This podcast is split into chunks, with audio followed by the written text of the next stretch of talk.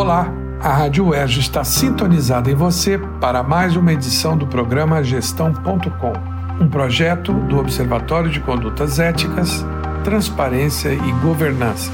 Eu, Manuel Marcondes Neto, da Faculdade de Administração e Finanças da UERJ, trago a cada episódio um conceito, um conteúdo, informação e reflexão, enfim, sobre o campo da governança. E hoje nós vamos falar sobre auditoria independente. Auditoria, como se sabe, é um trabalho de exame, de análise.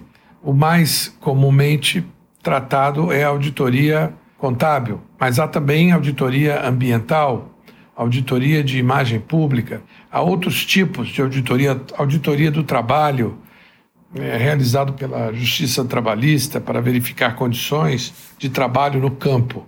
Mas auditoria independente trata de análise das organizações, dos números das organizações, para dar garantia a investidores, dar garantia a credores sobre a justeza, sobre a acurácia das demonstrações financeiras apresentadas pelas empresas. E no caso das sociedades anônimas, com capital em bolsas de valores, é obrigatório sempre junto às demonstrações financeiras, a apresentação de um relatório de auditoria independente.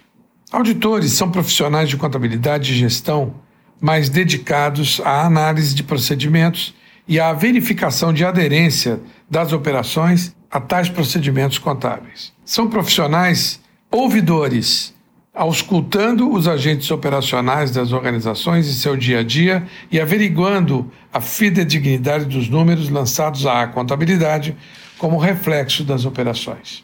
Auditores podem ser empregados das organizações em que atuam, ditos auditores internos, ou autônomos especializados, ditos auditores independentes esses últimos contratados pelos acionistas controladores para, por meio da análise dos números e procedimentos gerenciais, contábeis, emitirem parecer de auditoria sobre as demonstrações financeiras. Disse de um parecer sem ressalva quando os números refletem com propriedade e acuracidade as operações que representam.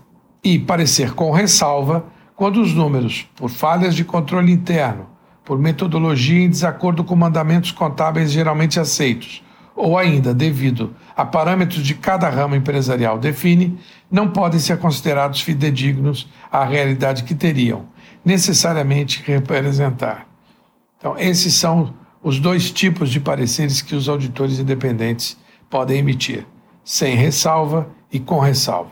Sem ressalva, é, dá à organização uma capacidade de atuar muito mais abrangente do que com ressalva, dado que, por exemplo, organizações que peçam empréstimos, sobretudo empréstimos públicos, com um parecer com ressalva, possivelmente não lograrão seu objetivo.